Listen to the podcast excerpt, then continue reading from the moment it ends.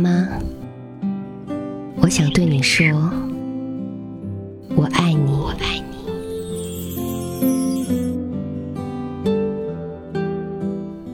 亲爱的，你对你的爸妈说过我爱你吗？我想对爸妈说，其实我不能很好的控制自己的嘴。总是在说出了伤害父母的话之后，才感到后悔莫及。二十岁的我尝试成熟，发现实在是太难了。只有用文字的力量去安慰一下自己的心灵。父母已经年近半百，但是我对他们的观念和生活态度极不认可。我总是骨子里反叛，我爱顶他们的嘴，我从来没有对他们说过我爱他们。从我嘴巴里面冒出的最多的却是，我恨他们，我埋怨他们。我总是想着，跟爸妈说声对不起，但是好难开口，因为当我觉得他们有错的时候，发现原来他们觉得自己一点错都没有。他们抱怨我做事情不和他们讨论，但是我想跟他们说。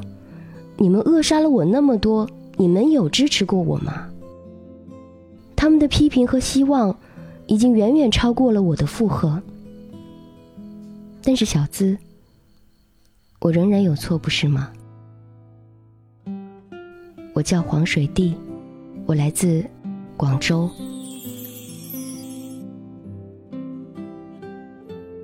亲爱的，刚刚你听到的是我知你心的听众。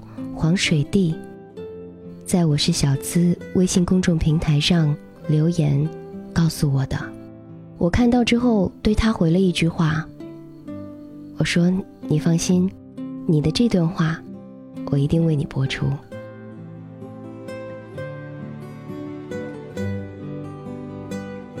那，亲爱的你，对家人的表达方式是怎样的呢？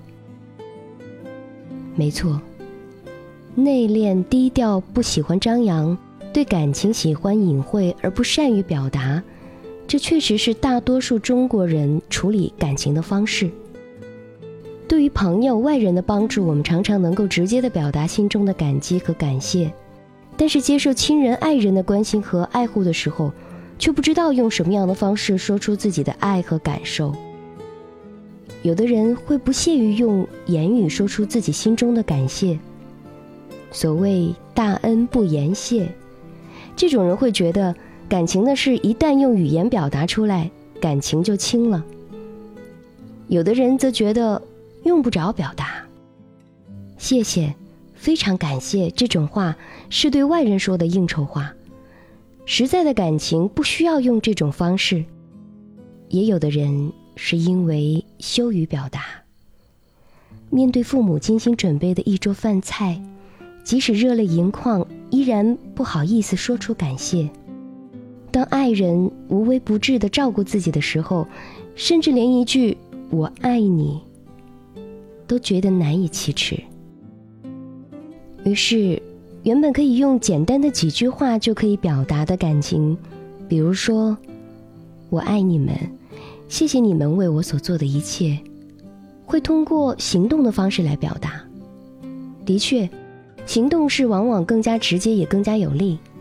就像给父母买一套房子，要比说一句“我爱你们”实惠得多；给孩子一巴掌，永远要比讲一大堆的道理效果显著。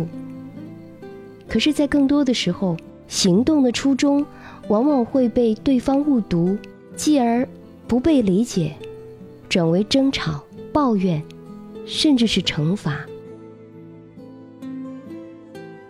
我想跟你说一个这样的故事。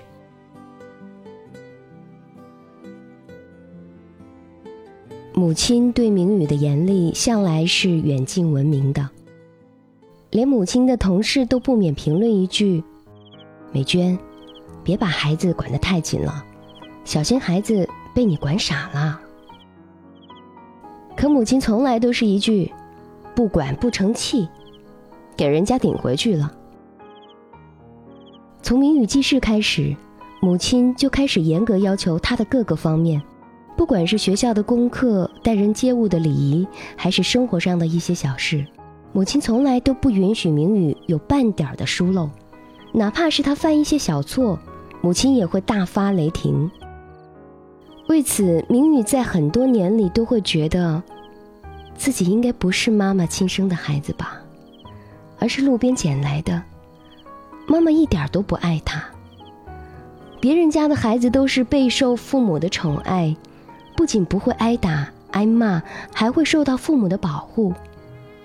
可是明宇呢？只要一犯错，第一个跳出来的一定是母亲，对他批评最严厉的，也一定是母亲。有一天，母亲和明宇两个人在家。母亲准备到同事家去拜访，明宇这时沉迷在拼图游戏中，不愿意和母亲一同去。于是母亲将明宇一个人锁在房间里，自己出门去了。妈妈两个小时之后就回来，你乖乖的在房间里玩拼图，不可以到处乱跑，听到没？明宇答应了之后，低头继续玩拼图。两个小时过去了，母亲匆匆的赶回来，打开门却发现明宇不在房间里，找遍了其他的房间也没有看到明宇的身影。门是锁着的，他根本不可能走出去。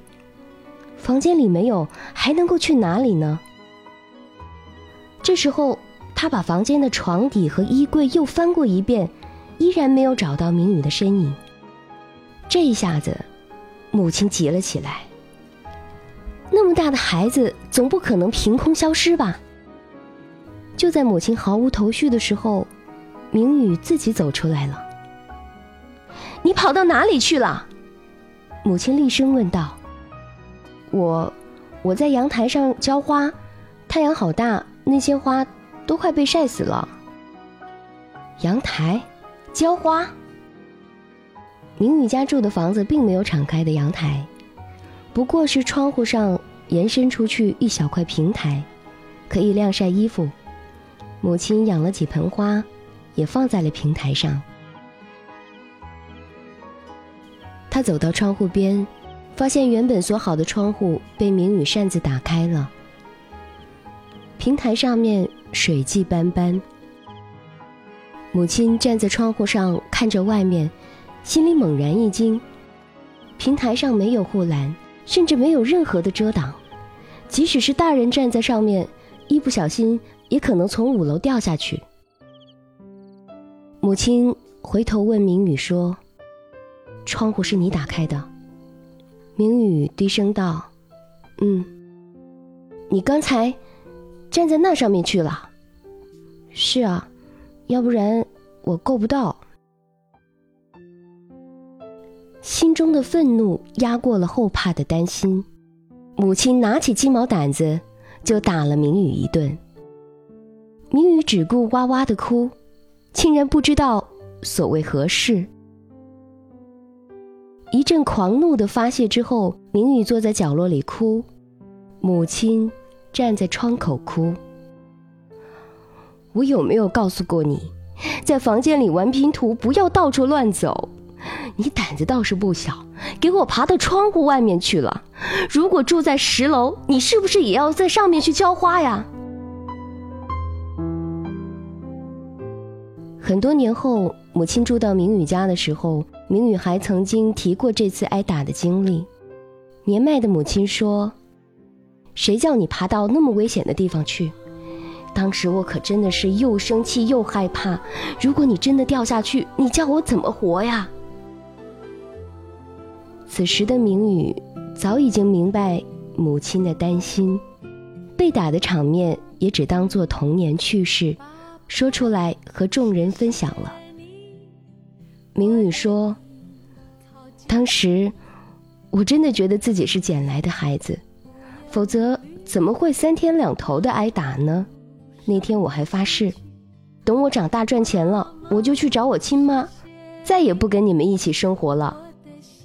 这时，引起了众人的大笑。追求真理，照顾我，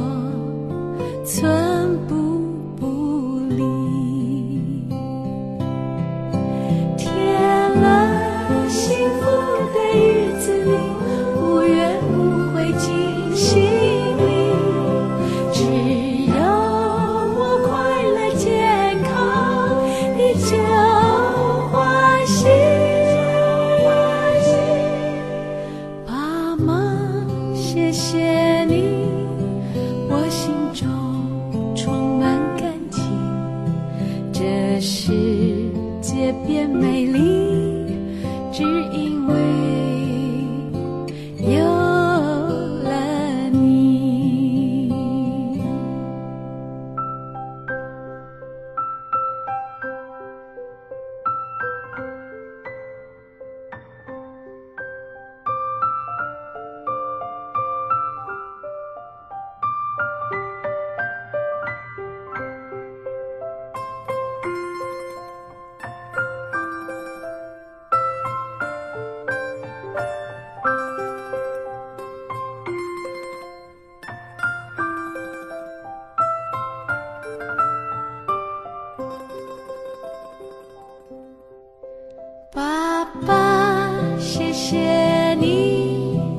我的依靠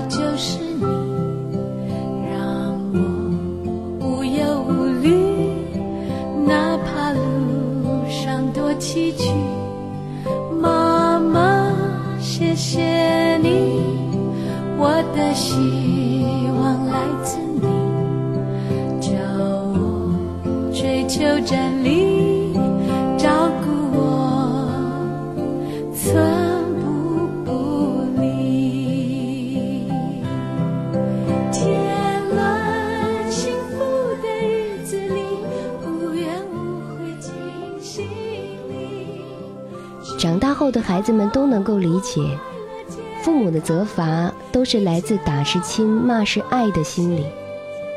只不过在当下的情境中，父母没有将那份担心、害怕和爱用温柔的言语表达出来，反而变成了对孩子的伤害。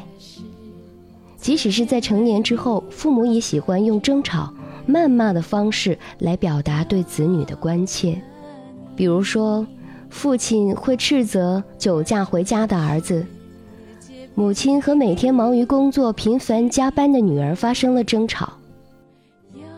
小资想说，其实每一对父母都是在以自己独特的方式爱着自己的子女，可是感情的交流毕竟是一个相互关心、相互关爱的过程。如果每个人都需要靠领悟、靠心灵的觉醒来了解对方的爱，那这份爱，不是太迟疑、太后知后觉了吗？亲爱的朋友，在感情的表达上，语言的交流往往比争吵、惩罚更加有效，而且能够让亲人之间体会到更多的温暖。我们可以试想一下，如果爱的传递一直不顺畅，或者内心你接收不到爱的信息的时候，亲情的世界就会变得贫瘠而荒芜，我们童年的心就会受到伤害。反而言之，如果每一次心疼、每一次的担忧和关心都能够通过正面的方式表达出来，就会给人一种如沐春风的暖意，在滋润亲人心灵的时候。也深深的滋润着我们的内心，何乐而不为呢？年轻的父母，现在是以什么样的方式教育着你的子女呢？